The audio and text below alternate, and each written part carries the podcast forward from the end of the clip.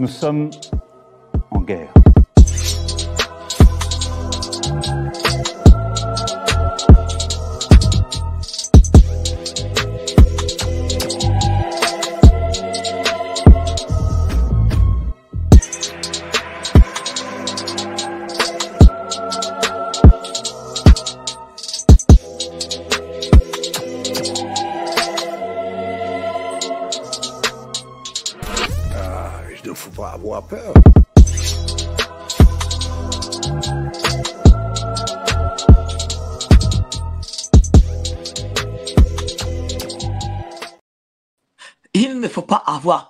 Comme le dit le bon Cloche Fab. On revient là après nos quatre jours de vacances bien méritées en direct avec euh, Alexandre Langlois, syndicaliste policier. Vous êtes sur Géopolitique Profonde. On a dépassé les 100 000 abonnés. Merci à vous. Géopolitique Profonde, la chaîne qui remplacera très vite les mainstream. Aujourd'hui, on reçoit Alexandre Langlois pour ses deux livres.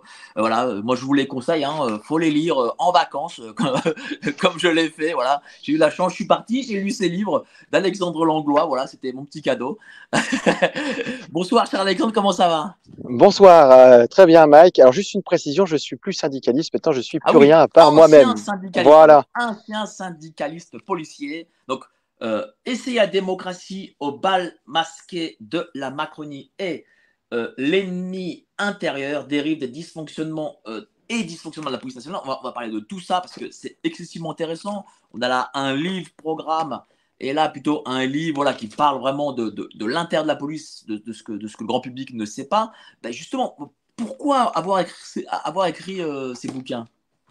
Euh, parce- la première chose, c'était partager. Le premier livre, ça a été euh, une rencontre. Je m'étais toujours dit un jour, je voudrais écrire des livres, euh, écrire des choses, faire partager euh, ce que j'avais pu vivre, ce qu'on m'avait raconté aussi dans la police en tant que syndicaliste, et de dire bah, que les gens ne savent pas ce qui s'y passe. On a beaucoup de on-dit, de comment on imagine les choses, et en fait, beaucoup de gens projettent leurs fantasmes sur la police, suivant leur idéologie, leur opinion. Et comme souvent dans la nature humaine et les créations humaines, la nature est plutôt grise. Il y a du bien, il y a du moins bien, il y a des choses à améliorer. Voilà, donc c'est comment on fait ça. Et la rencontre s'est faite. Il y a quelqu'un qui m'a dit bah écoute, si tu veux, je connais un éditeur. Je dis bah écoute, on y va. Et avec l'éditeur, on a discuté. Il a dit bah écoute, moi ça m'intéresse, euh, on y va. Donc euh, c'est comme ça que le premier livre est, arrivé, euh, avec ce côté de mettre par écrit des choses que j'avais enregistrées à divers endroits, en me disant j'en ferai quelque chose un jour. Et voilà, l'occasion de l'alignement des planètes, j'allais dire, c'est fait et ça, il a été produit. Et après le deuxième, euh, ben, je trouvais que le cas de police était important, mais trop restrictif pour expliquer tout ce qui n'allait pas, et en tous les cas tout ce qui me tenait à cœur. Et là, par exemple, au niveau, par exemple, de la gestion de la crise sanitaire par le gouvernement, il y avait beaucoup de choses qu'on aurait pu imaginer après. On aurait pu imaginer réellement un autre monde et d'autres relations sociales et humaines. Euh, ça a été le pire que ce qu'on pouvait imaginer dans le mauvais sens du terme. Résultat des courses, hein, une sorte de vouloir écrire, dire que ce qu'on nous présente n'est pas une fatalité. Il faut juste faire preuve d'imagination et d'aller regarder juste, des fois, juste à côté. Et pour le coup, traverser la rue, mais dans le bon sens du terme. Surtout que la police, pour le coup, a eu euh, un peu le mauvais rôle euh, sur cette crise sanitaire, puisqu'elle a euh, justement a fait appliquer ces mesures qui, bah, comme tu viens de le dire, n'étaient pas forcément les meilleures.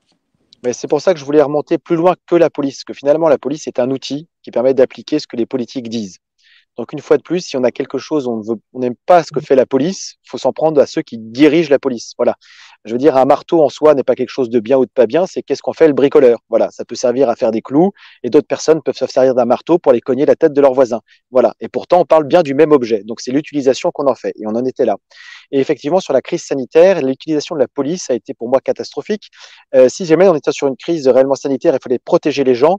C'est pas en mettant des amendes et en fliquant les gens qu'on allait régler le problème les policiers espagnols, par exemple, étaient fiers de distribuer des masques aux gens pour qu'ils puissent se, protéger. En France, ils étaient fiers de mettre des amendes.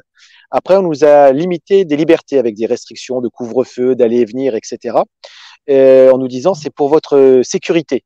Euh, ben oui, mais le problème c'est que ça limitait gravement nos libertés. Les libertés perdues, on les retrouve rarement une fois que la crise est passée. En général, elles sont perdues définitivement. Et en fait, je, je prends un arbitre, euh, je vais dire neutre, le journal, un journal anglais euh, qui s'appelle, euh, ah, je sais plus lequel, euh, bon, un journal anglais mainstream, voilà. vous retrouverez The, The, Economist de mémoire, qui fait tous les ans le classement des démocraties dans le monde. Et en fait, la France, à la première année du Covid, a été déclassée démocratie défaillante. Voilà, avant des démocraties qui fonctionnaient un peu, là, c'était défaillant. À la fin de la crise Covid, euh, c'est-à-dire que tout était réglé, bah, la France est restée en démocratie défaillante. Nos gouvernants nous ont dit, non, vous comprenez, on vous a supprimé vos libertés, mais c'est pour votre bien et c'est passager. Bon, résultat des courses, n'était pas passager, les libertés perdues, on ne les a pas retrouvées. Et est-ce que c'était une fatalité de perdre nos libertés? Alors du coup, pareil, dans ce baromètre, euh, Taïwan, Taïwan qui a tout pour euh, justifier des restrictions de liberté, qui était juste à côté de l'épicentre Covid, qui est à côté d'un voisin, la Chine, euh, qui veut juste annexer Taïwan, tout simplement. Euh, et Taïwan va annexer la Chine, mais enfin c'est beaucoup plus illusoire. Et du coup, eux, leur note démocratique a été améliorée durant la période. Donc c'était pas une fatalité, c'était peut-être l'occasion de réfléchir justement à la démocratie. D'ailleurs, une petite parenthèse, quand on parle de démocratie en, en France et dans les démocratie occidentale, c'est un abus de langage. Nous sommes dans des régimes représentatifs. C'est pas le peuple qui dirige, mais les représentants du peuple. Voilà, et c'est important. Quand les représentants du peuple représentent réellement le peuple, il n'y a pas tellement de différence. Mais comme dans ce qu'on vit depuis quelques dizaines d'années, nos représentants euh, ont fait sécession avec le peuple, bah, du coup, là, on voit bien qu'on n'est plus dans un, dans un système démocratique, mais représentatif. Et d'ailleurs, les premiers euh, enfin, les premiers républicains français lors euh, de 1789 l'avaient clamé haut et fort. La France n'est pas une démocratie, ça veut dire qu'on laisserait le peuple diriger ce qui est impossible et ce qui est une lubie. Nous sommes un système représentatif. C'est des gens éclairés qui dirigent pour les autres. Voilà, donc c'est la petite parenthèse. Nous sommes dans un abus de langage. Mais est-ce que, est que, le peuple est souverain malgré tout? Bah, Souverain, non, parce que nous n'avons pas le pouvoir, donc le peuple ne peut pas être souverain. L'exemple en tête. c'est dans la Constitution. Oui, ah bah, il y a beaucoup de choses qui sont écrites qu'on doit se rappeler régulièrement parce qu'on refait des lois pour dire que c'est écrit. Donc, euh, je vais donner un exemple en date euh, que, qui parlera à tout le monde. Quand les Français ont voté non euh, au traité européen en 2005, donc ça, c'est la souveraineté populaire. On ne peut pas la remettre en cause. Ça a été fait par référendum. Donc là, on sait exactement ce que le peuple pensait. nos dirigeants représentent, nous représentants, on dit, bah, c'est quand même oui. Deux ans après. Donc on voit bien que le peuple est dépossédé de sa souveraineté, qui allait on veut nous garder l'illusion qu'on ait une souveraineté quelconque. Je ne suis pas sûr qu'on ait eu, en dehors de peut-être De Gaulle qui faisait usage régulier euh, du référendum. Et euh, depuis, les référendums sont devenus de plus en plus euh, inexistants, voilà, pour jusqu'à disparaître du paysage politique, à la différence d'une autre arme qui est le 49.3, qui n'existait pas, quasiment pas utilisée au début de la Ve République et qui, depuis, fleurit à tour de bras pour le coup dans la lecture classique du, du paysage politique euh, avec la gauche qui est championne du monde de, l'usage du 49-3, mais Emmanuel Macron n'a pas dit son dernier mot. Oui, je, pense qu'il va encore. Et encore, à l'époque où la gauche utilisait le 49.3, elle pouvait le faire sur euh, chaque article. Dorénavant, euh, c'est limité aux lois de finances. Euh, voilà, c'est quand même plus limité qu'à l'époque de, de M. Rocard. Mais euh, tu, as écrit un passage que, je vais lire et qui m'intéresse excessivement, c'est du suffrage universel au suffrage sanitaire. Voilà, de ce livre-là aux éditions Talma, hein, de notre ami Patrick Pazin, que nous saluons. Alors, l'instauration du pass sanitaire pose une question subsidiaire, sera-t-il obligatoire pour aller voter? Parce qu'à l'époque, c'est vrai, on en parlait. Le gouvernement n'explique pas cette possibilité. En effet, le député Joachim Sonforger dépose l'amendement euh, numéro 850, texte de loi visant à l'instauration d'un pass sanitaire en France. Article après l'alinéa 15, insérer l'alinéa suivant, les lieux d'exercice de la démocratie sont exclus des lieux dont l'accès peut être interdit. Exposé sommaire, le passeport sanitaire ouvre une voie colossale à la neutralisation du processus démocratique puisque tous les bureaux de vote, par exemple, peuvent, en l'état du projet de loi, voir leur accès restreint. Et c'est là où ça montre quand même que euh, ceux qu'on dit complotistes n'ont pas eu euh, totalement tort pour le coup. Alors cet amendement est rejeté. La lutte pour l'obtention du suffrage universel fut longue dans notre pays. 1791, suffrage censitaire et indirect. 1815, 1815 suffrage censitaire. 1848, suffrage universel masculin et vote secret. 1944, droit de vote des femmes et suffrage universel. 1945, droit de vote des militaires, 1946-56, égalité de suffrage en Outre-mer, 1974, droit de vote à 18 ans. Mais en 2021, En Marche casse l'histoire en menaçant le suffrage universel par un suffrage sanitaire. Le parti présidentiel veut même une démocratie sans le peuple, car au nom de cette même démocratie, l'accès à l'hémicycle de l'Assemblée nationale ne sera pas restreint. En effet, pour Richard Ferrand, son président, euh, la mise en place d'une telle mesure pourrait effectivement porter atteinte au principe de libre exercice du mandat parlementaire de député qui, faute de vaccination à jour de tests négatifs, serait alors empêché d'accéder à l'hémicycle. Est-ce que euh, euh, je parlerai pas de démocratie parce que toi tu ne parles pas de démocratie, mais est-ce que c'est un, suffrage à deux vitesses plutôt? C'est ce qui était en projet. Euh, voilà, euh, effectivement, euh, en plus d'un point de vue calcul politique pour Emmanuel Macron, a priori les gens qui étaient contre sa politique, sa gestion de la crise Covid, n'allaient pas spécialement voter pour lui. Donc si jamais il pouvait les exclure des urnes, ça faisait toujours ça au moins de mécontents. heureusement, le projet n'a pas été jusqu'au bout, mais ça n'empêche que l'idée était là. Donc maintenant qu'elle était dans un carton, qu'on pourra peut-être la ressortir pour autre chose. Et je rappelle que les manipulations en plus des votes faits par le, la République en marche ont été nombreuses. Euh, aux élections européennes, des gens n'ont pas pu voter parce qu'on leur dit vous n'êtes pas inscrits sur les fichiers électoraux. Il y a eu un bug informatique. Je rappelle que derrière chaque bug informatique, il y a des êtres humains qui n'ont pas fait leur travail ou qui ont mal fait leur travail, qui ont mal programmé ou qu'on a incité à mal programmer. Voilà, avec des, milliers de personnes qui n'ont pas forcément pu voter. Donc en fait, il y a ce côté d'empêcher les gens de voter. Donc ça, c'est la démocratie avec le petit sens aussi. Tout le monde croit que démocratie, c'est le, c'est le peuple qui dirige, mais c'est le pouvoir du peuple. On n'est pas sur euh, justement la décision collective. On n'est pas sur quelque chose de politique justement. On est sur quelque chose de puissance qui n'est pas exactement la même chose, mais voilà. Et la, la, la chose suivante, c'est justement avec ce que disait Richard Ferrand, c'est que bah, par contre ceux qui sont dans le petit cénacle de représentants, eux, ils ont tous les droits, tous les passe droits, ils font ce qu'ils veulent et la loi ne s'applique pas à eux. Et c'est encore plus criant sous Emmanuel Macron, où on a des ministres qui sont mis en examen, des gens qui font tout ce qu'ils veulent. Et même, je sais que dans l'éducation nationale, il y a certaines personnes qui m'ont dit, bah, on est un petit peu embêté parce que quand on doit parler euh, bah, justement du détournement de mineurs avec le couple présidentiel, on est embêté. Voilà. Donc en fait, on a quelque chose qui montre l'exemple jusqu'au plus haut sommet de l'État. Ils sont pas exemplaires. Ils disent aux gens, soyez chats, c'est de votre faute tout. Donc du coup, effectivement, on est sur quelque chose de complètement déconnecté de la réalité et ce n'est pas le peuple qui dirige, ce n'est plus le peuple qui est souverain. Le peuple, malheureusement, est juste spectateur d'une pièce de théâtre euh, mm. qui est en plus assez mauvaise. Alors, c'est drôle parce que là, on parle ensemble depuis 12 euh, minutes et euh, j'étais eu en interview, je crois, il y a un an et demi, deux ans. Et euh, il y a un an et demi, deux ans, tu étais, pour ma part, plus poétiquement correct. Là, j'ai l'impression que tu as envie d'en découdre. Qu'est-ce qui s'est passé Ben non, c'est qu'il y a un an et demi, deux ans, et, euh, en fait, euh, je n'ai pris plein les dents avec tout le monde, mais, enfin tout le monde, nos amis du gouvernement. Il y a une magnifique solidarité qui m'a aidé à survivre à toutes les saloperies qui m'ont été faites, vidage de compte, procès à répétition, enfin tout ce que tous ceux qui me suivent ont pu euh, m'aider, et heureusement que tout le monde a été là. Mais après, je parlais au nom de personne. C'est-à-dire que j'étais engagé soit au nom d'un syndicat, soit au nom de groupes politiques. Euh, maintenant, je représente que moi. Donc, en fait, en représentant que moi, en fait, je n'ai plus la, je suis plus porte-parole euh, de groupes de personnes qui comptent sur moi pour passer un message qui a été euh, discuté de façon plus consensuelle. Euh, maintenant, moi, ce que j'apporte, c'est des témoignages, des pistes de réflexion. Après, chacun en fait ce qu'il veut. Voilà, je ne, je compte pas faire adhérer les gens. Je dis, voilà, maintenant, je donne des clés. Les gens font ce qu'ils veulent. Il y en a qui ça va parler, d'autres non, d'autres ça va faire réfléchir, d'autres qui vont me dire, voilà.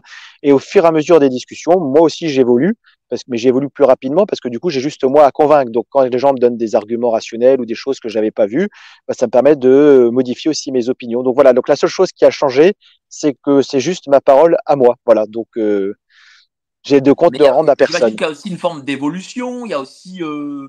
et puis il faut dire aussi une chose. En deux ans, on a l'impression que euh, euh tout a été bouleversé bien plus que, je sais pas moi, en 15, 20 ans d'une époque d'avant bah, euh, déjà, rien juste qu'on est dirigé par des gens qui m'ont mis la misère, plus que moi j'avais été syndicaliste dans la police euh, sous Nicolas Sarkozy, sous François Hollande et euh, sous Emmanuel Macron, ça a été OK Choral en fait. ce que j'ai vécu, aucun des autres présidents et ses ministres ne l'ont fait subir en fait. Et au final, même Chris, euh, pas Christophe Colomb, euh, mais euh, ah, comme il s'appelle, Gérard Collomb. Non, Gérard Collomb. Ah, voilà, un mix, un mix des deux, mais qui n'ont rien à voir avec l'explorateur. Gérard Collomb, en fait, qui n'était pas à sa place, mais en fin, qui finalement était le plus respectable des ministres de l'intérieur de la Macronie, malgré les petites saloperies qu'il a fait. mais après, on a eu un ancien qui était content d'être du grand banditisme, et là, on a juste un copain qui est placé, qui se prend pour le nouveau Sarkozy, qui va truster la présidentielle 2027 parce qu'il aura affiché des bons résultats au ministère de l'Intérieur. Bon, ben voilà, comme je, pense sincèrement que Nicolas Sarkozy a vu la phrase juste, j'ai tué le job, plus personne pourra le refaire après moi. Bon, bah, j'espère que pour une fois, Nicolas Sarkozy avait raison. C'est-à-dire qu'aujourd'hui, Darmanin, euh, il n'est pas ministre de l'Intérieur, il, sert plutôt ses intérêts politiques?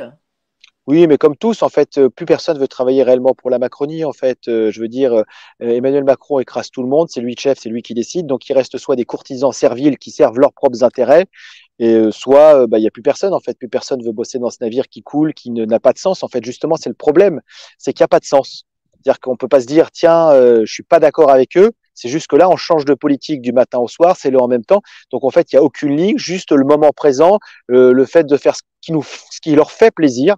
Et euh, voilà, il n'y a plus d'intérêt, il n'y a, même pas possibilité de débat avec des gens qui, je, vais, je vais reprendre ce que disait euh, Anna Arendt. En fait, elle avait dit, à un moment, le peuple va voir que, au moment pour mettre en place des régimes totalitaires, va voir que ses dirigeants lui, lui ment, lui ment en permanence. Il sait. Et à force de tous les mensonges qui sont répétés, ils n'ont plus de fondement sur quoi appuyer leur raisonnement, parce que tout est devenu mouvant, flou, il n'y a plus de stabilité pour construire un raisonnement logique. Et à partir de là, on a des masses manipulables. Et malheureusement, c'est ce qu'on est en train de vivre aujourd'hui. Des gens qui racontent tout et n'importe quoi toute la journée, ça n'a aucun sens. Les gens n'y comprennent plus rien. Je veux dire, repensons la crise Covid. À la fin, on faisait des, blagues. Vous pouvez prendre un café debout, assis, euh, couché, allongé. Enfin, je veux dire, au bout d'un moment, ça n'avait plus aucun sens. Euh, ça ressemblait à rien. Et pourtant, euh, bah, on était sur quelque chose d'absurde. Voilà, l'absurde a gagné le monde politique. Et euh, face à l'absurde, beaucoup de gens sont démunis.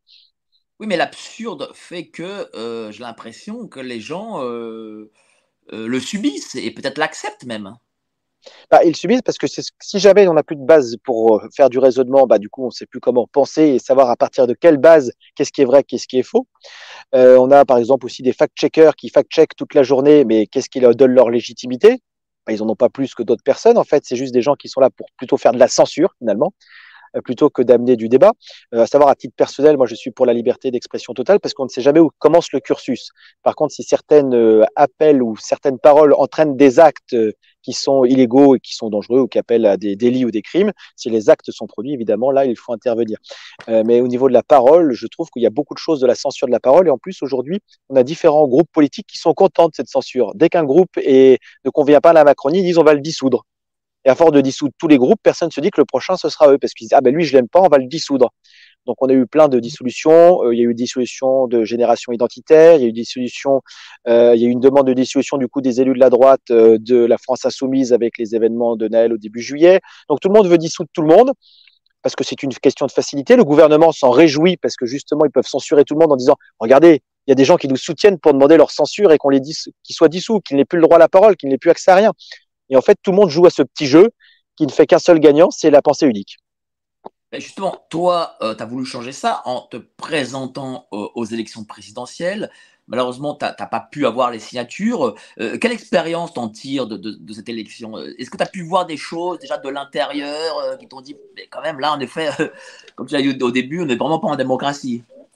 Bah, c'est encore plus glauque que ce que je pensais, en fait. Euh, malheureusement, le système est encore plus euh, vérolé qu'il ne le laisse apparaître. Euh, la Cinquième République avait été pensée euh, pour que les gens puissent avoir une égalité des chances euh, quand ils voulaient se présenter à l'élection présidentielle. le général de Gaulle avait dit à l'époque, je ne vais pas prendre le même temps de parole que mes autres concurrents parce que je suis le président. Et avec notre mentalité du 21e siècle, moi le premier, je me suis dit, putain, mais quel salaud Il se garde plus de temps de parole parce qu'il est président. Et en réalité, il dit, non, moi je vais juste parler un quart d'heure parce que les gens savent ce que je fais. S'ils savent pas ce que je fais, mon mandat présidentiel n'a aucun sens. Bon, là, on est sur l'inverse, en fait. Emmanuel Macron a mis en place, ou François Hollande, je ne sais plus lequel des deux, mais enfin, c'est blanc bonnet et bonnet blanc, euh, un temps de parole équitable et plus égalitaire. Ce qui veut dire qu'ils disent, bah, si jamais les sondages vous donnent de l'avance, si les sondages, donc les sondages qui sont faits par des amis à eux et des instituts, vous aurez le droit à plus de temps de parole. C'est qui gagne gagne. Donc en fait, à partir de là, on n'est même plus dans une démocratie euh, d'illusion, on est sur une sondagocratie c'est les sondages qui décident qui a le droit d'avoir le temps de parole, qui a le droit d'être médiatisé. Et euh, du coup, c'est sur cette base-là que le CFA se pointe pour euh, déterminer le temps de parole. Et l'autre chose aussi, c'est que les signatures avant, c'était pas 500 signatures, c'était 100. Bon, après, ils ont mis des barrières pour dire quand même 500, 100, c'est peut-être euh, trop léger. Euh, bon, sachant que si tous tous les élus qui ont le droit de donner la signature donnent leur signature à des personnes différentes, donc quand même, ça fait quand même beaucoup d'alignements, ça fait 60 candidats. Bon. Euh, après, la chose, si on voulait vraiment quelque chose pour que les élus puissent avoir un éclairage, il pourrait qu'il y ait un site du gouvernement qui recense tous les gens qui ont déclaré leur candidature, qui puissent mettre leur programme, leurs choses, et que ce soit une page officielle où justement bah, ceux qui vont donner leur, euh, leur, leur voix pour un candidat, enfin le parrainer comme ils disent, bah, qu'ils puissent savoir qu'ils parrainent. Là, beaucoup de maires ne refusent de parrainer. Autre chose aussi, avant les parrainages étaient euh, à vote secret, enfin, ils étaient secrets. Ils les ont mis publics. Ce qui fait qu'il y a aussi beaucoup de maires dans des petites communes qui disent moi, euh, j'ai pas envie de m'engager parce que je vais me fâcher avec une partie de ma population et je n'ai pas envie. Voilà. Donc en fait, c'est pour verrouiller de plus en plus le système. Sous apparence, on nous a dit bah, on va mettre plus de transparence parce que les gens, les, les, les élus vont devoir dire pour qui euh, vont leur parrainage. Non, en fait, ils ont juste mis du contrôle supplémentaire, de la censure supplémentaire. Euh, voilà, certains maires aussi profitent de l'occasion pour vendre leur parrainage. Voilà, en disant moi contre un petit chèque, euh, vous avez mon parrainage. Voilà. Hein Comment ça C'est-à-dire que euh, ils demandent de l'argent. Euh... De l'argent contre un petit, contre un, contre un parrainage. Voilà, ça s'est fait. On a eu ça, des exemples. Donc euh, voilà. Donc ça veut dire qu'aussi si on a une ils grosse cagnotte, quoi euh, des, des grosses sommes ça dépend entre 1000 et 10 000 euros suivant. Ah Voilà, donc je sais que par exemple la campagne d'Assolino où il avait eu ses 500 signatures, il avait un budget parrainage de campagne, mais il n'y avait pas de détails dedans. A priori, dans ces parrainages, il y avait également, euh, donc qui vous fait partie de son remboursement, euh, justement, bah, des petits chèques à des maires ou des choses comme ça dans le cadre des bonnes relations. Ouais, ça- Là, ça, montre qu'on n'est vraiment pas du tout euh, en démocratie. Quoi. Si on commence à acheter et vendre des parrainages, euh, y a toutes ces règles. Mais, mais ça, les gens ne sont pas au courant. Là, par exemple, Alors, savoir- savoir que c'est je- je- c'est c'est parfait, c'est parfaitement illégal. Donc euh, voilà, mais pour l'avoir eu, euh, voilà. Bon, Euh, et après, bah, après c'est parole contre parole, parce que la personne va dire c'est que de l'oral, vous me donnez ça en liquide, Bien donc sûr, forcément il y a, il y a pas de trace. Euh, voilà, mais après de toute façon il y a de l'opacité. Donc on a eu mis de l'opacité sur le, le parrainage euh, des élus. Par contre sur le financement des campagnes, c'est l'opacité la plus complète. D'ailleurs, Emmanuel Macron, président, est toujours sous le coup euh, d'un problème sur sa première campagne euh, de financement, qui a eu quelques petits problèmes, euh, beaucoup de sous de l'étranger, des gens identiques, des sommes. euh, Même des fois, les banques ont dû refuser en disant là, le parrainage est trop gros, ça va se voir. Quoi. Même la banque qui se de sa campagne. Donc, ça montre qu'on a mis de, on a voulu mettre de l'éclairage au nom de la transparence sur certaines zones qui n'avaient euh, justement euh, mettre de l'éclairage, ça mettait plutôt de la complication à la, au processus démocratique euh, parce qu'il en restait. Et l'endroit où c'était nécessaire de mettre de la transparence, on s'est empressé de mettre encore plus d'opacité. De toute façon, de façon générale, on a bien vu que nos politiques nous jouent une grande pièce de théâtre parce que les fois où ils ont tous voté à l'unanimité, ça a été pour le financement des partis politiques où ils ont été tous d'accord pour s'amnistier. Ils ont tous été d'accord pour s'auto-amnistier par avance pour la gestion de la crise Covid. Là aussi, ils votent à 100% de dire euh, coupable mais pas responsable. Donc on voit bien que nos politiques nous amusent beaucoup, mais quand, on peut les mettre en cause personnellement, ils sont tous d'accord pour se sauver ensemble. Oui, mais est-ce que ça veut dire qu'en fait, il n'y a, pas d'espoir du coup, qu'en fait, le, système est tellement verrouillé que bon, euh, nous les pauvres on, peut, on ne peut rester euh, qu'à regarder cette pièce de théâtre? Euh, bah, malheureusement, il faut trouver comment hacker le système. Euh, je pensais qu'avec une élection, en faisant les choses, on pourrait hacker le système. Bon, bah non, en fait, tout est tellement bien verrouillé, c'est que ils vont encore le verrouiller de plus en plus pour être tranquille et rester dans un entre-soi. À savoir donc que toutes les personnes qui ont l'autorisation de se présenter font partie du même système. Hein. Voilà, on nous fait présenter des alternatives ou des extrêmes. Ouais, ils, ils rament tous dans le même sens, plus ou moins vite. Quoi. Voilà, c'est-à-dire qu'il y a le mur qui arrive. On choisit de se le prendre à 200 km heure ou à 100 km heure, mais on va se le prendre. Voilà et ils vont tous aller dans le même sens parce que personne ne veut aller au fondement en disant bah il y a des institutions supranationales comme l'Europe qui nous dirigent et que personne ne veut les remettre en cause vraiment. Il y a d'autres choses au niveau mondial. Enfin voilà, donc euh, en fait tant qu'on aura des blancs bonnets, voilà, on nous donnera l'illusion de pouvoir choisir parce que finalement on ne vote pas, on élit des gens. C'est-à-dire qu'on nous donne l'illusion de choisir entre bonnet blanc et blanc bonnet, on est content. Voilà. Ça veut dire Mais- que, ça veut dire que euh, c'est Imaginons que Madame Le Pen aurait gagné l'élection. Euh, on vivrait la même situation aujourd'hui? Je vais donner une anecdote qu'on m'a racontée il y a quelques années, mais qui m'a carrément dessillé sur le blanc bonnet et bonnet blanc en fait. Euh, C'était un ami dans les années 70, donc qui est plus âgé euh, que moi d'une trentaine d'années, hein, qui était réfugié, qui est venu en France réfugié parce qu'il pensait ils avaient écrit un code constitutionnel pour l'Algérie, puis finalement les généraux ont repris le pouvoir et là la démocratie c'était plus à l'ordre du jour. Donc du coup il s'est réfugié en France. Et là, il rencontre euh, son oncle, qui est en France également, qui s'occupe du commerce euh, extérieur de la France vers le Maghreb. Alors la première question qu'il lui pose, il lui dit, mais attends, tonton, euh, t'étais dans les commandos FLN Et du coup, aujourd'hui, tu travailles pour la France vers l'Algérie. Ah, il fait, oui, ça c'était avant, mais maintenant on a réglé nos problèmes, euh, donc pas de problème, puis l'argent n'a pas d'odeur. Bon, très bien. Donc cet ami aussi avait une, euh, professeur de droit, donc il avait postulé dans différentes facs. Et puis il raconte à son oncle, il dit bah écoute anecdote, j'avais postulé à la fac de Strasbourg, mais je savais pas que le doyen c'était Bruno Goldich, euh, donc euh, à l'époque numéro 2 du Front National après Jean-Marie Le Pen. Il dit bah voilà, donc j'imagine qu'il m'a pas pris parce que bah, j'étais tout simplement algérien. Il dit bah non, tu rigoles, c'est un copain. Il dit donc toi FLN, copain avec un mec du Front National. Il m'a dit ça. Dit écoute, c'est plus simple, je le vois dans 15 jours, on a un dîner ensemble avec d'autres personnes, tu viens. Alors du coup, lui, euh, tellement sidéré de la situation, il dit bah je vais venir voir ce qui se passe. Il arrive au dîner, donc son oncle lui présente Bruno Gollnisch. Il dit bah voilà, Bruno, mon, mon neveu, tout ça, il avait postulé à ta fac. Bah fallait me dire que c'était euh, ton neveu. Bah bien sûr que je l'aurais pu, je lui aurais trouvé une place, pas de problème. Et là, euh, mon pote lui dit bah je comprends pas. En fait, à un moment j'ai besoin de clarté. Vous, votre fonds de commerce, c'est euh, les Algériens chez eux, pas d'Arabes en France et tout ça. Quoi. Vous avez l'étiquette du parti raciste. Il a fait, mais moi je suis pas raciste pour un sou, j'en ai rien à faire. Je suis marié même avec une japonaise. Une japonaise, ouais. ouais donc il a dit, rien à faire. Par contre, euh, les politiques français avaient besoin d'un repoussoir qui s'occupe de, de, de, canaliser une partie de l'électorat français vers euh, ce qu'ils vont appeler l'extrême droite. Nous, on a choisi de jouer ce rôle et on prend notre part, euh, notre part euh, du, du, gâteau. On est bien payé pour ça, pas de problème. Donc, on continuera de faire l'épouvantail tant que l'argent public rentrera.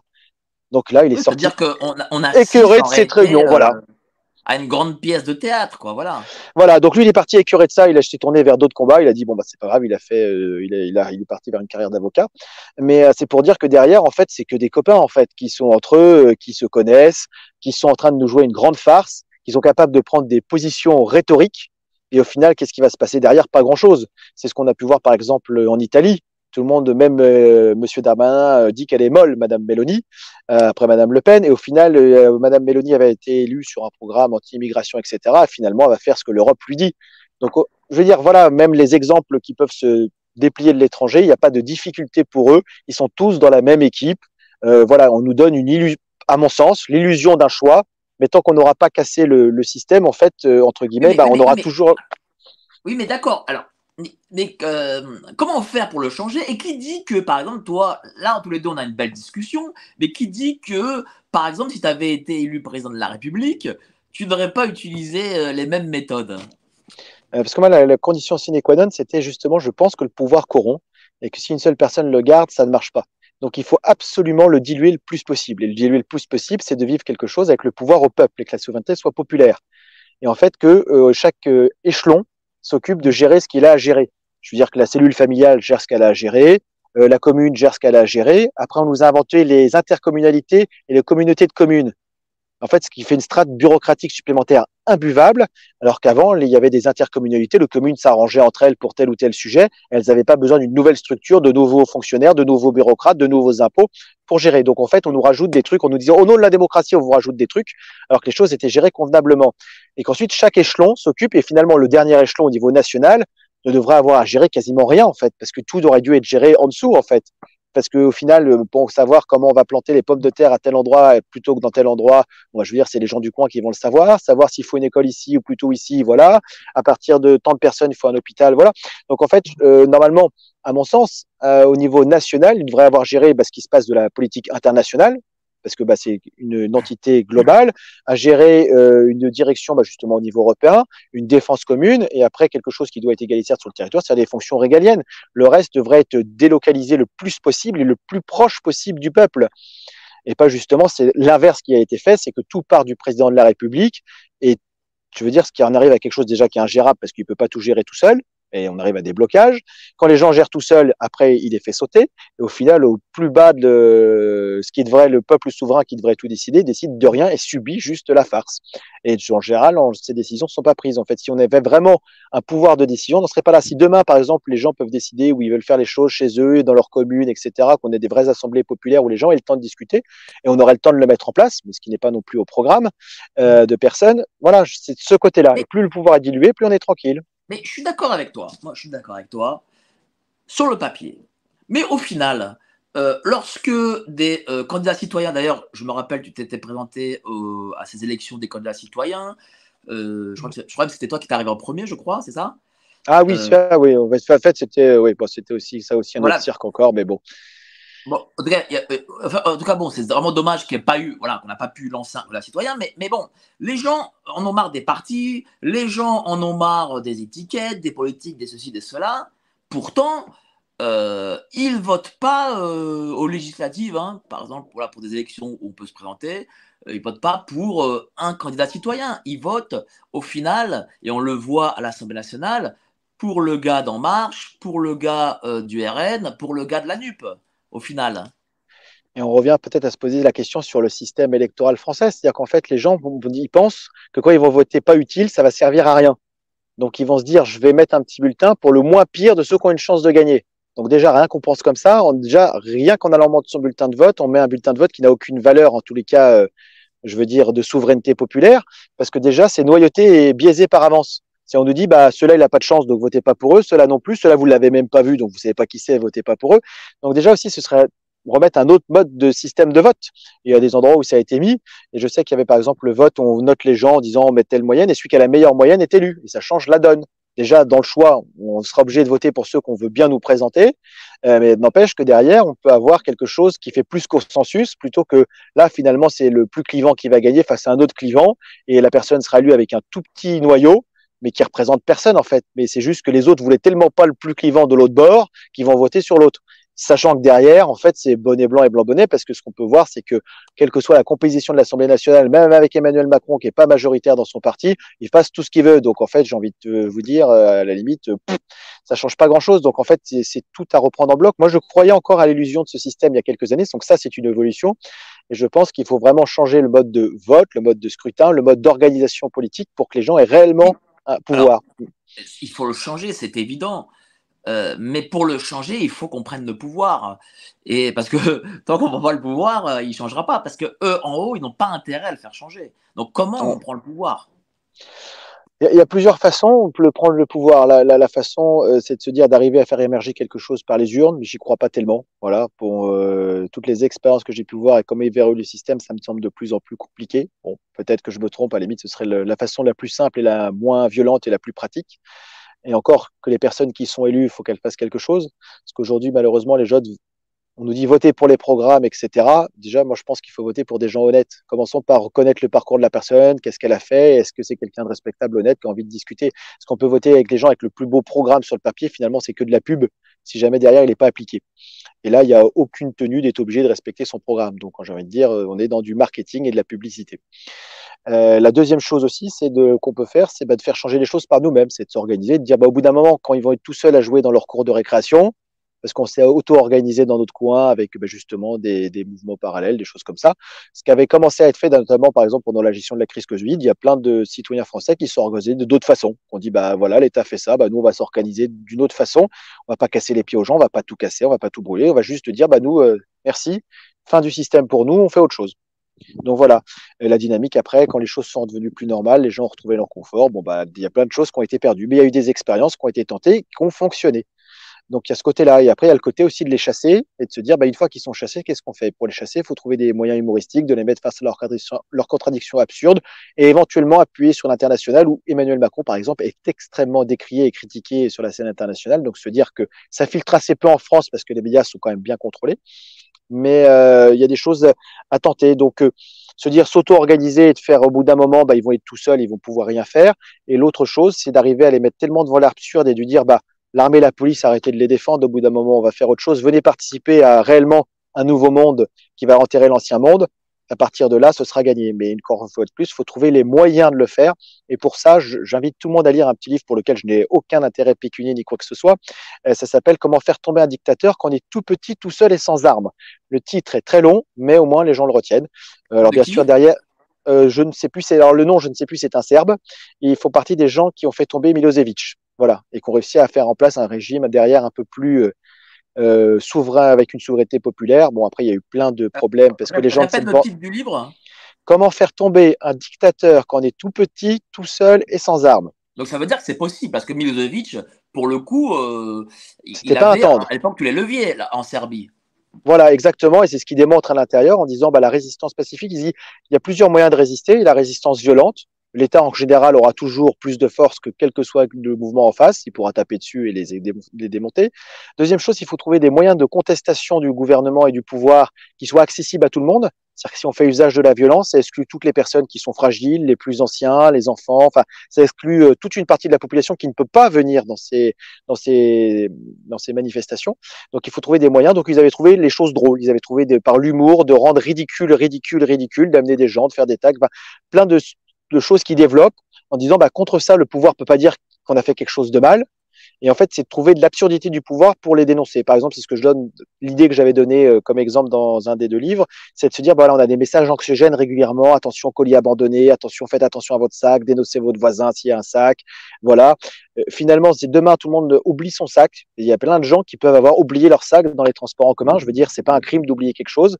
Euh, donc là, c'est du contraventionnel quand on oublie quelque chose parce qu'on pense que ça peut être ça perturber le trafic.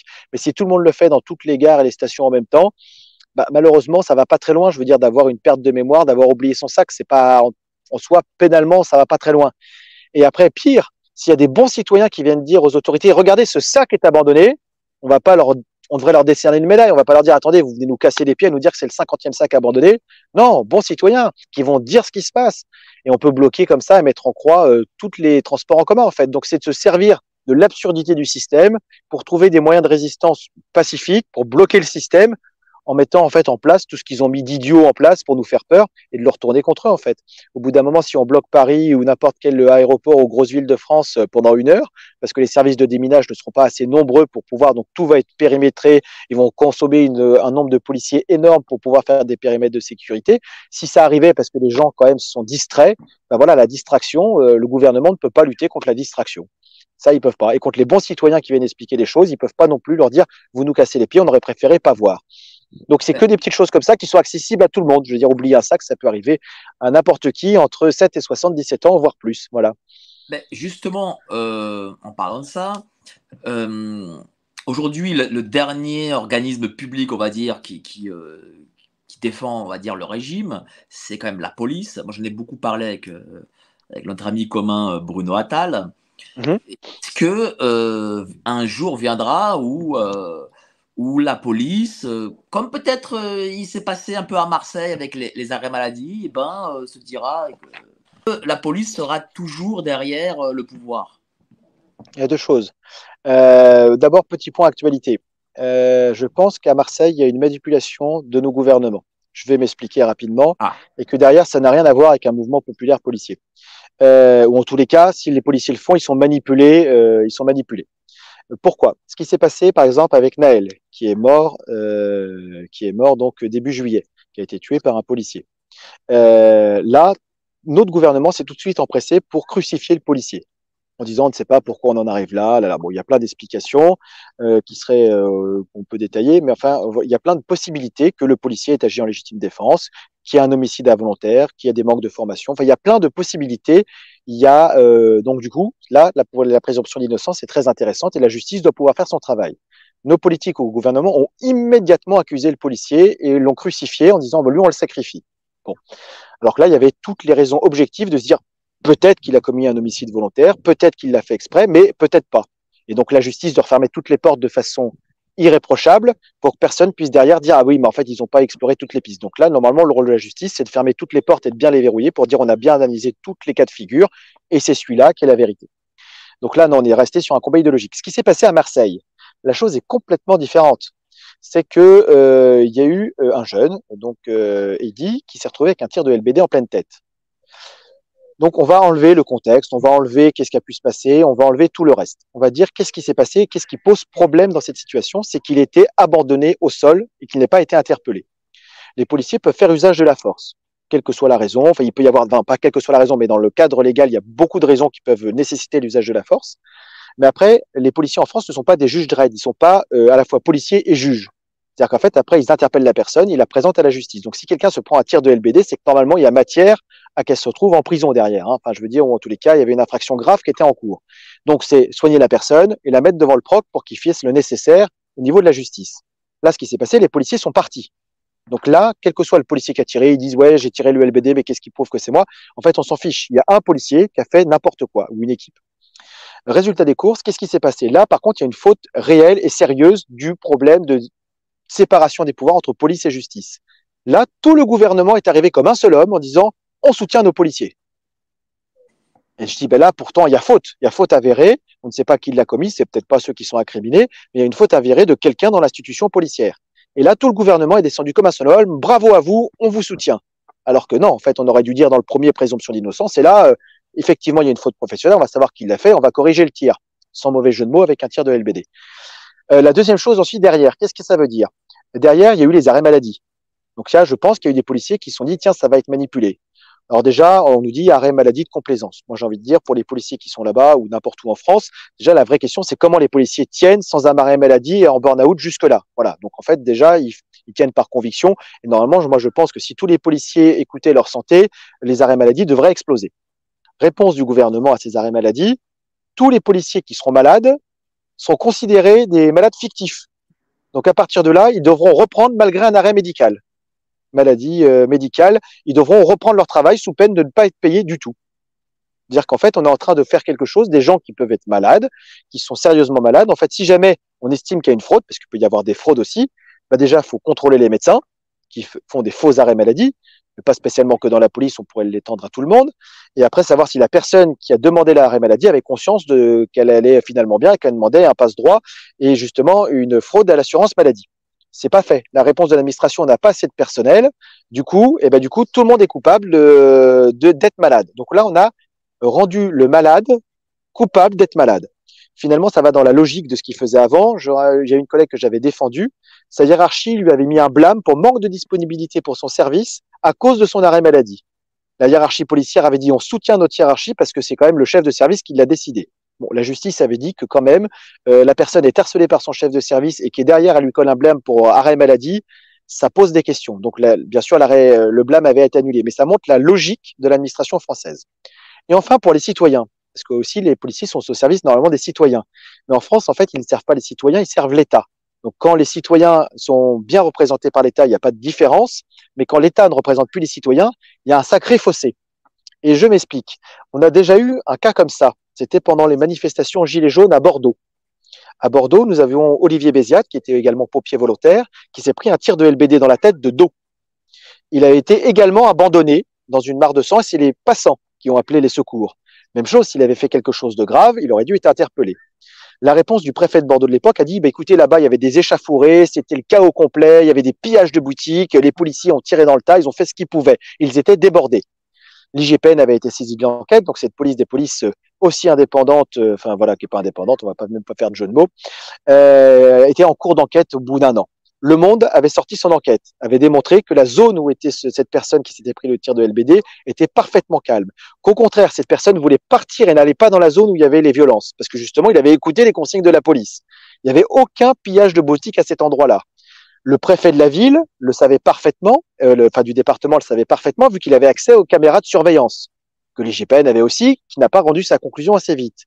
Les vidéos montrent bien que la personne a été abandonnée. Les, commerçants du coin disent aux policiers bah, appelez les secours, appelez les secours. Les autres s'en vont.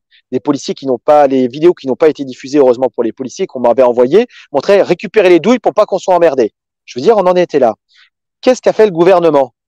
Il a promu le préfet de Bordeaux, qui est le fameux préfet allemand.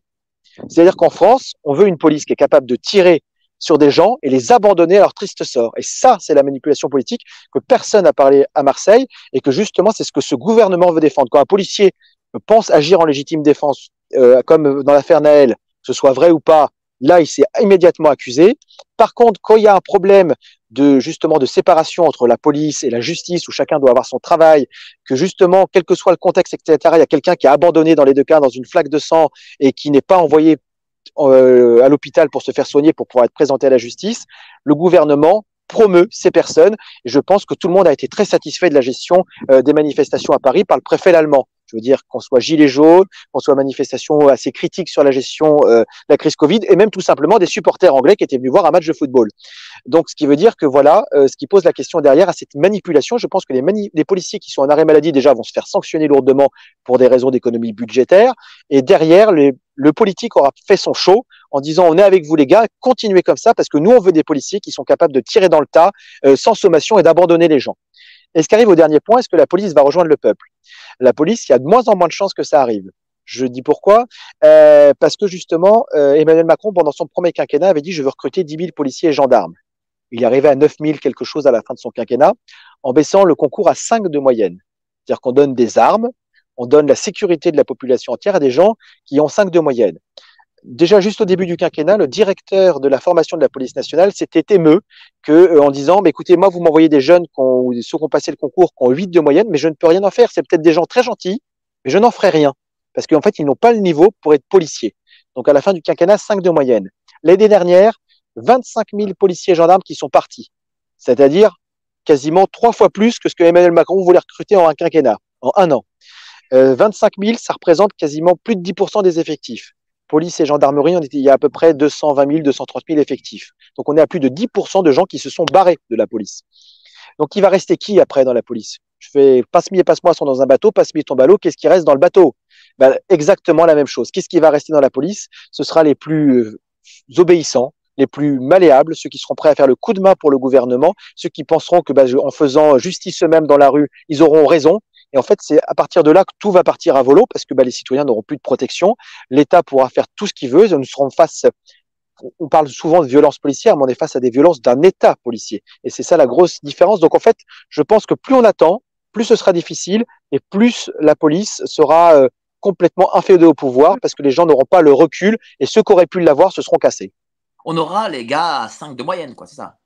Bah, c'est ça, voilà, exactement, à 5 de moyenne. Et puis après aussi, qui fait rentrer n'importe qui. Euh, il y a des gens qui ont commis des infractions pendant qu'ils étaient à l'école de police. Euh, je veux dire qu'il y avait, par exemple, il y avait un couvre-feu dans l'école de police qui n'était pas respecté, tout le monde a fait la fête. Des policiers qui étaient à la garde de l'école de police ont dû utiliser une gazeuse parce qu'ils avaient juste dit aux gens, bah, rentrez, enfin, aux élèves policiers, rentrez dans votre chambre, euh, respectez le règlement. Vous devez être exemplaire. Ils sont fait prendre à partie, ils ont utilisé leur gazeuse pour pouvoir sortir des prochains policiers qu'on allait mettre sur la voie publique l'institution policière a sanctionné, bien évidemment, bah non, pas ceux qui avaient mis le problème, mais avait sanctionné ceux qui ont utilisé leur gazeuse en disant écoutez, à cause de vous, ça pose des problèmes, c'est compliqué. Également des faits de racisme sur une formatrice qui était euh, typée algérienne de faits de racisme. Donc c'est ceux qui ont tenu les propos racistes ont été déplacés d'école. Des problèmes de stupéfiants également, des gens qui fumaient de la drogue n'ont pas été virés de la police, ils ont juste été euh, des notes, des points en moins sur leur moyenne. Donc on a fait sortir aussi tout un lot de personnes qui n'étaient pas là par conviction, mais qui étaient là soit parce qu'il fallait manger, bon, bah, c'est aussi louable si on fait son travail, soit parce qu'ils ont vu de la lumière, ils se sont dit on va être tranquille, on aura une jolie carte pour faire ce qu'on veut. Et c'est malheureusement ce qui est en train d'engendrer la politique du gouvernement, une police qui se croit au-dessus des lois, alors qu'en fait, elle devrait être euh, surtout au service des citoyens. Et ces gens-là euh, qui ont été recrutés, euh, est-ce que ce sera des, de, de, futurs gradés ou ce sera des gardiens de la paix, ou est-ce qu'ils seront sur le terrain, ou est-ce qu'ils seront peut-être dans les bureaux? Bah déjà, ils se finiront en fonction du classement, en fonction de comment on finit l'école, c'est la loterie après pour les prises de poste. On sait jamais où on va tomber. Enfin, repenser à ce moment-là le film de Coluche, voilà où il y a le tableau. On va dire on veut aller en fonction de son résultat. Donc il y en a qui seront sur le terrain, d'autres qui seront dans des bureaux, moins en moins dans les bureaux parce qu'ils ont tellement plus personne à mettre sur le terrain que les bureaux ils restreignent un maximum. C'est pour ça qu'ils sont en train de casser la police judiciaire aussi euh, en même temps. Euh, et l'autre chose derrière, ces gens-là vont peuvent monter dans la hiérarchie policière par derrière. Donc ça, ce sera en fonction de ce qu'ils veulent faire en interne. Mais comme plus personne ne veut rien faire, il y a des chances qu'ils soient promus également derrière. Mais déjà juste qu'ils se baladent avec une arme sur la voie publique pour faire régner au quai choral. Voilà, on a eu également par exemple des gens, euh, je donne l'anecdote, un de ces jeunes policiers prometteurs pour la police euh, qui gérait euh, des problèmes d'URSAF non déclarés au commissariat, qui disait bah au patron qui avait fait des malversations, vous me filez un petit billet et puis j'enterre la plainte. Voilà. Et, du coup, ça pose des questions. Et cette personne, en fait, était à son deuxième coup. Donc là, elle a été virée. Mais elle avait déjà fait un autre coup avant. Euh, pendant la crise Covid, il y a des gens qui avaient peur de tout ce qui se passait. Donc cette personne avait réquisitionné des masques à l'hôpital au nom de son commissariat. Elle les revendait hyper cher au marché noir. Voilà. Et là, quand elle avait été prise la main dans le sac, on avait dit bon, on te laisse une deuxième chance. Mais non, on laisse pas une deuxième chance à des gens comme ça. Donc je veux dire, voilà, tellement ils sont euh, en rate d'effectifs et qu'ils savent plus quoi faire, ils gardent n'importe qui, ils prennent n'importe qui. À tel point que, c'est euh, enfin, je tombe des nuls, j'apprends là, euh, sur ce direct, tout ce que tu dis. Ça, veut dire que euh, tout part. En, réalité, on, est dans une société qui part totalement en volant. Il n'y a, plus rien en fait euh, dans ce pays. Il n'y a plus bah, rien qui fonctionne. Hein. Ben, C'est-à-dire qu'on a les, malheureusement, quand on voit, on a un ministre de la Justice mis en examen, un ministre de l'Intérieur qui prend ses fonctions quand il est accusé de viol, que la presse étrangère, notamment britannique, titre en gros titre Emmanuel Macron protège son ministre accusé de viol.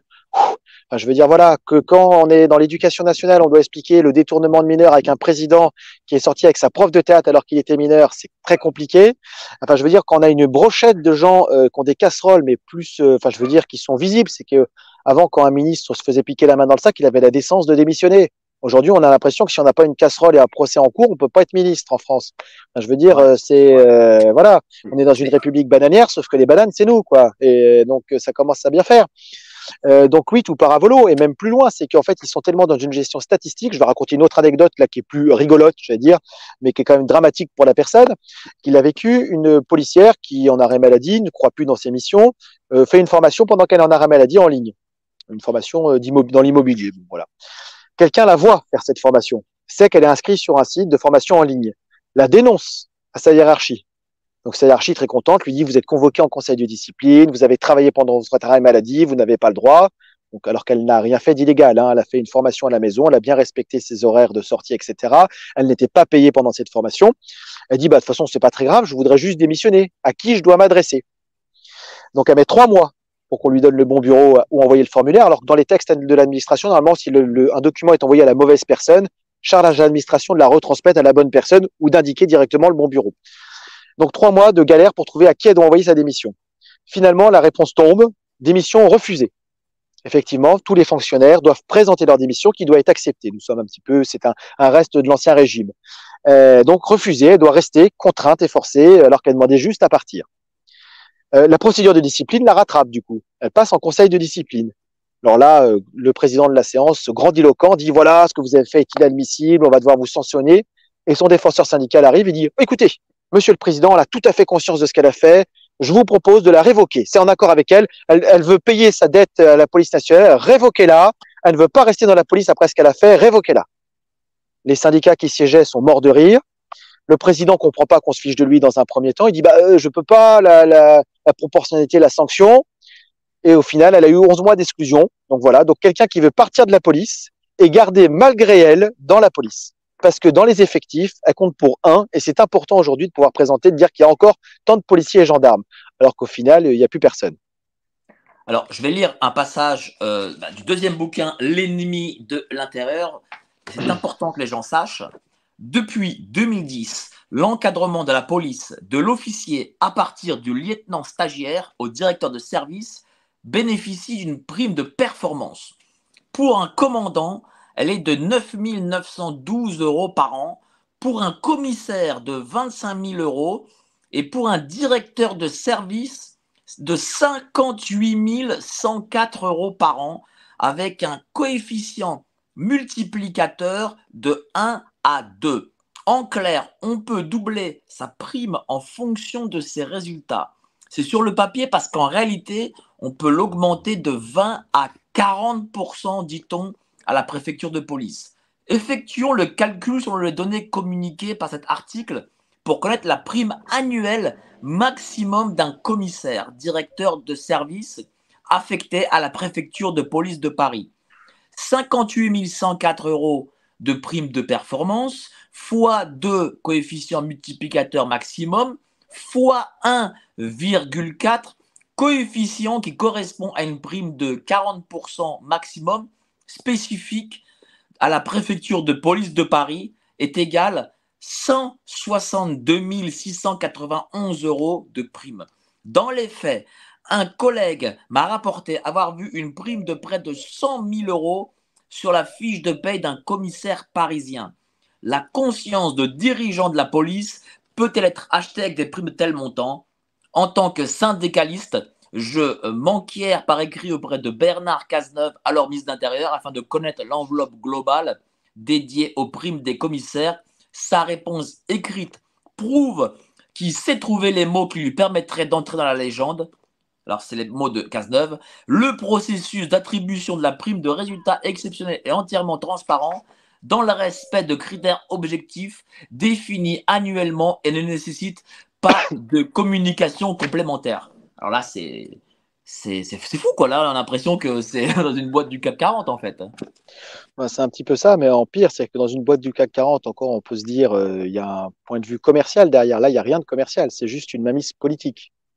C'est-à-dire que quand on vend des aspirateurs, immédiatement qu'on ait une prime parce qu'on a vendu plein d'aspirateurs, bon, pourquoi pas euh, On est sur quelque chose de marchand. Là, on n'est pas dans le domaine marchand.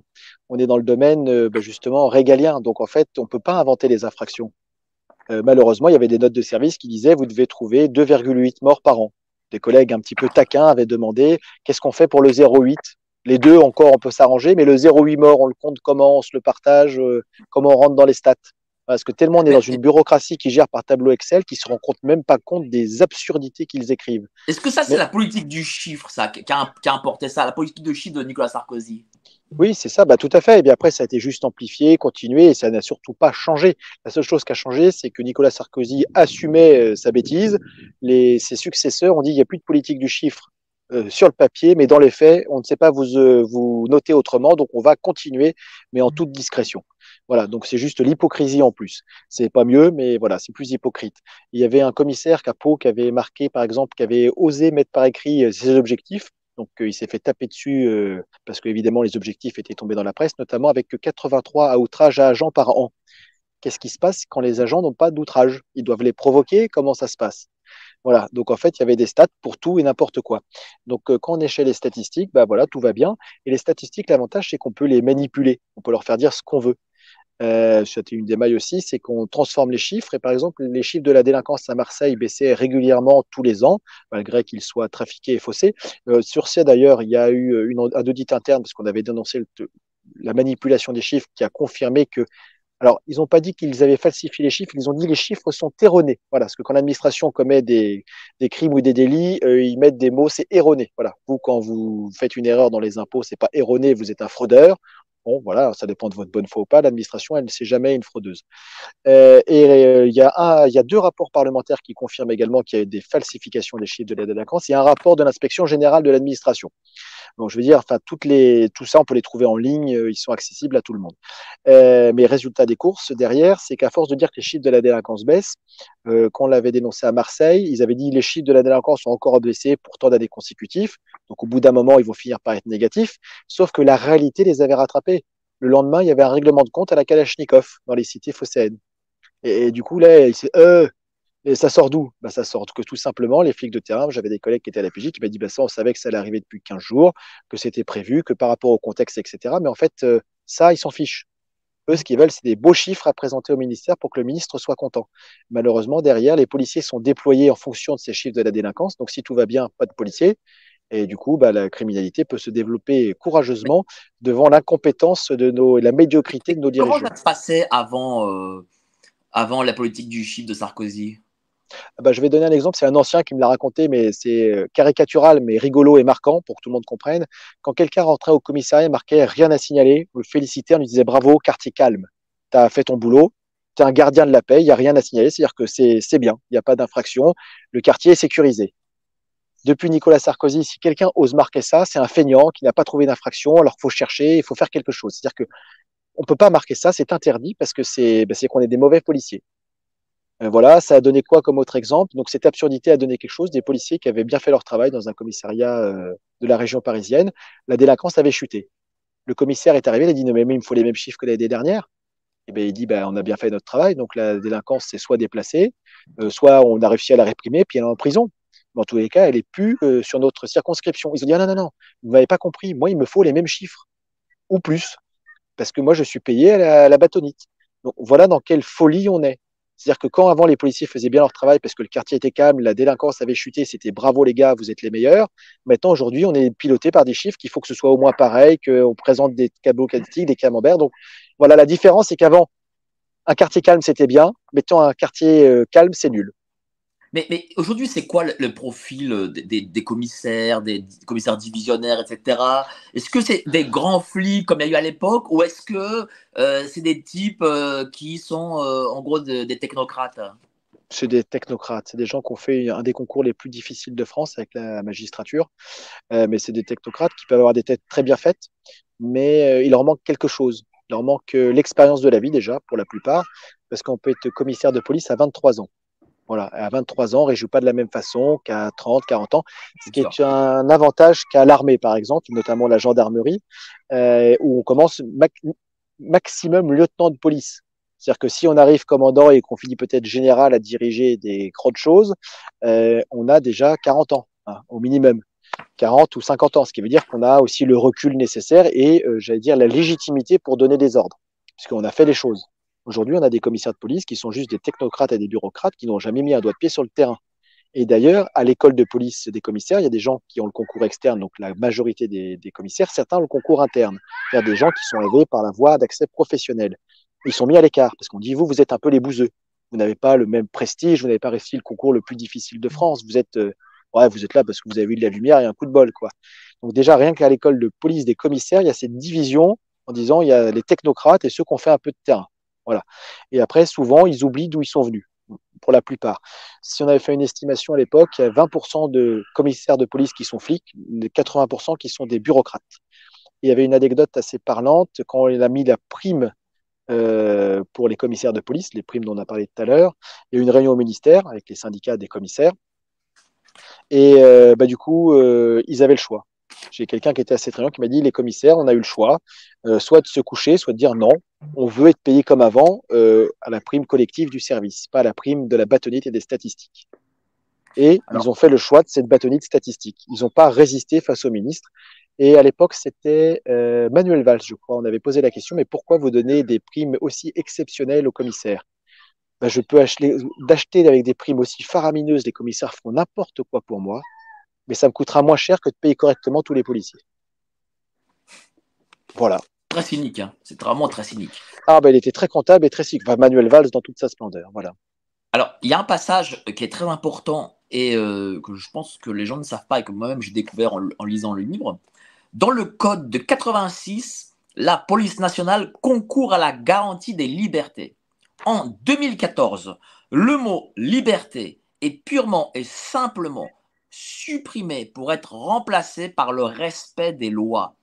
De plus, dans le code de 86, il est question des institutions de la République tandis qu'en 2014, le mot République est également supprimé et remplacé par intérêts nationaux. Que recouvre cette notion nouvelle? Qui la définit sur quels critères? Le premier article se poursuit toutefois par au service d'institutions républicaines et de la population, policiers et gendarmes exercent leur, fonctions avec loyauté, sens de l'honneur et dévouement. Cette phrase n'est pas la première, mais bien la deuxième, traduisant ainsi l'ordre d'importance pour le rédacteur. Donc oui, ça, ça confirme ce que tu me disais avec tes 5 sur 20, mais euh, c'est-à-dire qu'en fait, euh, les pouvoirs publics en 2014 se sont dit, non, la police, elle nous protège nous avant de protéger euh, le citoyen. Ben, c'est un petit peu ça. C'est-à-dire que liberté, on met pas tous euh, la même notion sur liberté, mais il y a quand même quelque chose d'assez global qu'on voit. hein, voilà. Bon. Euh, par contre, euh, les lois, il y en a qui me disent, bah oui, mais les lois, ça peut garantir la liberté. Oui, ça peut. Mais les pires États totalitaires ont des lois. Et si on les respecte pas, c'est pas très drôle. Donc du coup, la loi n'est pas la garantie du respect de nos libertés. Donc du coup, pourquoi l'avoir changé? Ben Justement, quand on voit les lois qui nous ont pondues, on peut comprendre assez aisément pourquoi ce changement a été fait. La deuxième chose, les intérêts nationaux. Oui, mais quand les intérêts nationaux sont contraires aux intérêts euh, du peuple, qu'est-ce qu'on fait? Qu'est-ce qui prime? Ben, Du coup, les intérêts nationaux. C'est comme ça qu'on peut, par exemple, justifier la ratification du traité européen. C'est pour ça qu'on peut justifier que des intérêts nationaux, on vend Alstom aux Américains. C'est pas, c'est contraire à la souveraineté populaire, c'est contraire à la souveraineté française, mais ça peut participer aux intérêts, en tous les cas, nationaux. Et des fois, le problème, c'est quand les intérêts nationaux se confondent avec les intérêts particuliers de ceux qui nous dirigent. Voilà, je veux dire, bon, quand on sait qu'Emmanuel Macron euh, travaillait également dans des endroits comme euh, Nestlé, qu'il a touché des trucs et que derrière il a refait des. Enfin voilà, il y a des petits retours d'ascenseur dans tous les sens. Est-ce que ces gens travaillent en pantouflage ou en fait c'est juste des échanges de bons procédés et de corruption euh, légale pour la plupart, mais corruption quand même. Donc effectivement, ça pose beaucoup de questions, surtout que ce code de déontologie de 2014 euh, rajoutait également pour avoir des gardiens de la paix bien serviles et surtout obéissants, ils avaient repris une disposition du code de la fonction publique de Vichy fonction générale de la fonction publique, il disait que les fonctionnaires de Vichy, donc là que les policiers et gendarmes, euh, devaient euh, justement euh, faire preuve de loyauté envers leurs dirigeants. Donc, je ne sais plus le terme exact. Dans le livre, c'est marqué. voilà. Mais entre guillemets, il n'y a plus le droit d'avoir d'opinion politique, même dans sa vie privée. C'est-à-dire que, effectivement, il y a la neutralité quand on est en service. Par contre, quand on n'est plus en service, à partir de là, on peut exprimer nos opinions, on peut voter pour qui on veut, on peut s'engager où on veut. Et en fait, ce code de théologie l'empêche. Si on n'est pas dans la mouvance politique du pouvoir, c'est interdit. Et c'est ce qu'on peut voir à l'heure actuelle, pour rebondir sur l'actualité. C'est que par exemple, moi, ils ont tenté de me révoquer, on est encore en procès. Euh, ils, ont, ils ont révoqué Bruno Attal, ils ont révoqué euh, Agnès Nodin, qui est une capitaine de police qui travaillait à la brigade des mineurs. Ils ont révoqué euh, Cédric euh, Vladimir. Donc en fait, ils ont révoqué plein de gens qui n'étaient pas dans la pensée unique de la Macronie. On, avec ces personnes, on peut bien s'entendre, on a des désaccords sur certains sujets, etc. Mais justement, il y avait de la diversité, mais on avait un point commun, la situation actuelle ne nous plaisait pas. À la différence, on a quelqu'un qui s'appelle Abdoulaye Kanté, qui est un policier qui fait euh, régulièrement euh, les plateaux de télé, qui n'a aucun mandat syndical, euh, qui parle que en son nom et qui n'est jamais inquiété. Alors que tout le monde sait qu'il est policier, mais, par contre, à l'Élysée.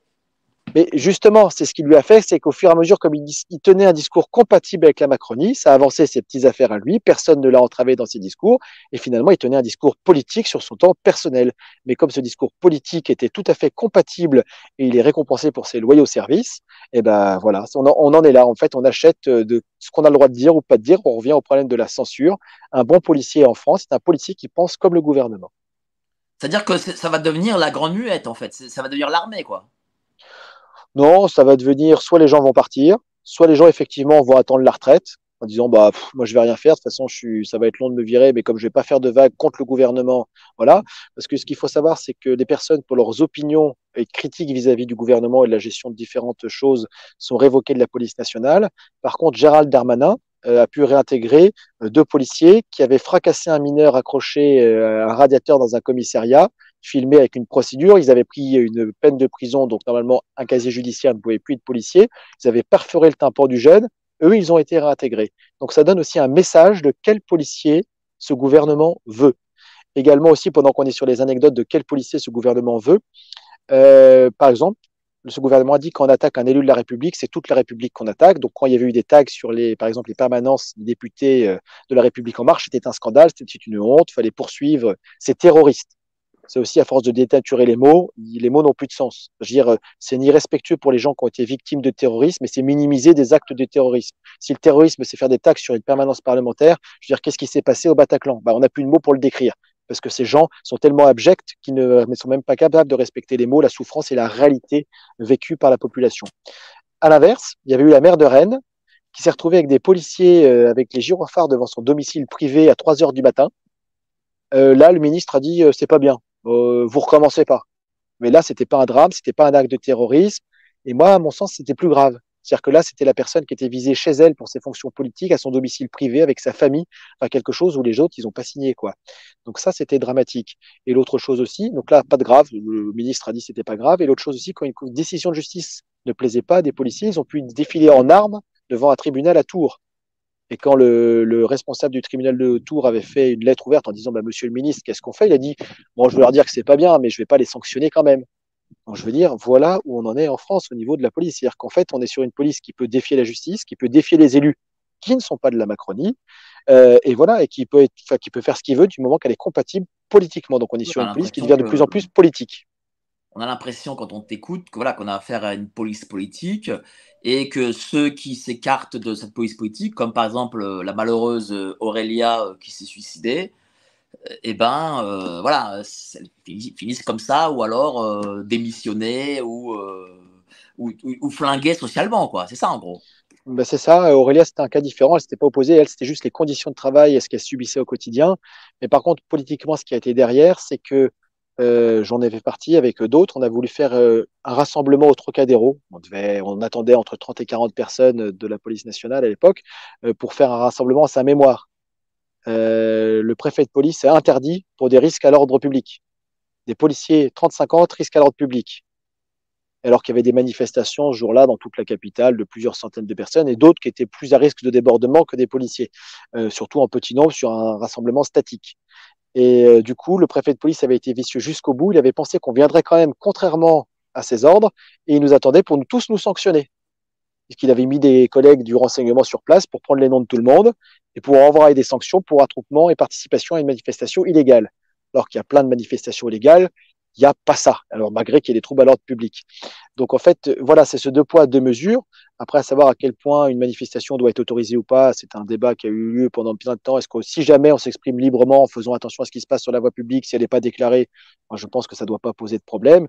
Et que même une manifestation déclarée qui part dans tous les sens, euh, voilà, moi, c'est plutôt comment la manifestation est menée qui pose problème, pas le fait de manifester. Et donc là, c'était le problème de manifester à la mémoire de notre collègue qui a été interdit. Donc voilà, on est là. C'est les gens qui on met sous le tapis. Il ne faut pas voir ce qui ne va pas et on cache tout. C'est-à-dire que même la mémoire de cette collègue qui avait accusé très clairement dans sa vidéo avant de se suicider, c'est ma hiérarchie qui me pousse à ce geste. Euh, personne n'a été inquiété dans sa hiérarchie. Hein. On se rassure, ils peuvent tous dormir sur leurs deux oreilles, il n'y a pas de problème. Euh, enfin, peut-être leur conscience, mais encore à ce niveau-là, vu ce qu'ils ont fait subir, je ne suis pas sûr que la conscience soit leur problème. Et donc le préfet qui dit non, pas de manifestation en sa mémoire. Voilà, voilà comment c'est géré la police nationale en interne pour que bah, ce soit le fouet, le fouet, le fouet. Et si jamais vous n'êtes pas content, bah, on vous l'envoie en pleine tête et vous allez nous dire merci. Donc voilà. Et même petite chose, ils sont conscients qu'ils nous maltraitent parce que même Gérald Darmanin s'est emporté euh, dans son emportement lyrique à l'Assemblée nationale. dit oui, les policiers, euh, c'est un petit peu des bonnets sous-diplômés qui sont mal payés. Bon, je rappelle, c'est lui qui fixe le niveau du concours. Je te rappelle, c'est lui qui fixe combien on est payé.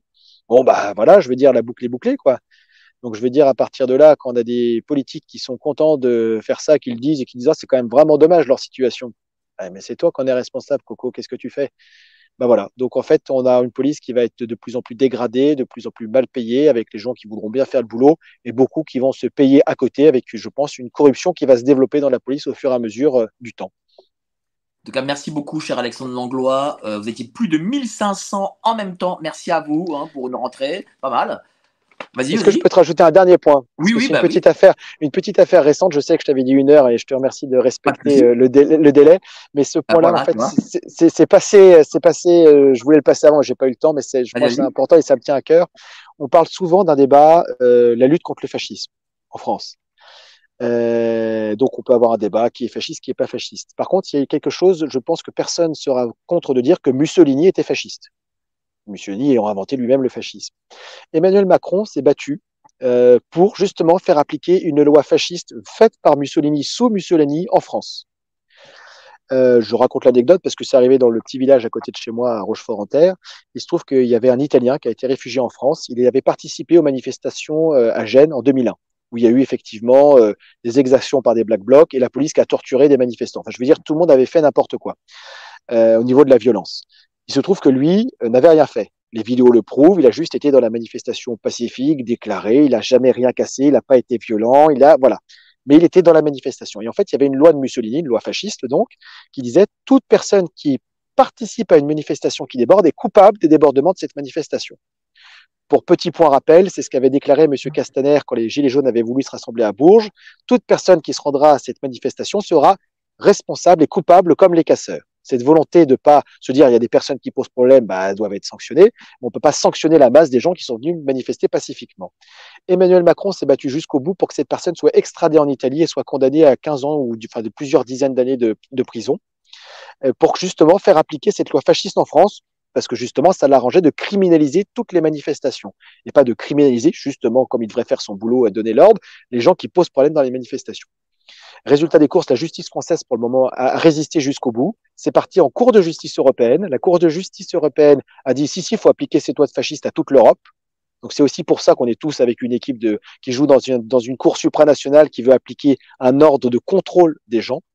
Et au final, la justice française a tenu bon jusqu'au bout en disant, donc la Cour d'appel de Lyon, il y a quelques mois, a dit non, définitivement, on va pas l'extrader au motif d'une loi fasciste. Ça va pas être possible. Mais je veux dire, quand on nous dit que Emmanuel Macron fait barrage contre le fascisme, ben, peut-être que le fasciste est déjà au pouvoir, vu les lois qu'il veut mm, faire appliquer en droit français. Voilà, c'était cette petite anecdote. Et je dis, les, ceux qui se font accuser de fascisme, je trouve dommage qu'ils ne le renvoient pas ça dans la tête euh, à pleine balle. Voilà, c'était la petite anecdote et, et c'est pour le contrôle des manifestations, contrôle de la population et surtout sur quel modèle politique notre gouvernement s'appuie. L'anecdote est excessivement importante. Merci à toi, cher Alexandre. Voilà. Euh, Merci à toi. Essayez la démocratie, essayez la démocratie. Et aussi, voilà, euh, l'ennemi de l'intérieur. Il y a aussi des anecdotes sur Ben Allah. Enfin, il y a plein plein d'anecdotes. N'hésitez pas, hein, je vous le conseille. Je mets le lien en dessous sur Novi Mondi euh, de notre ami Patrick Pazin.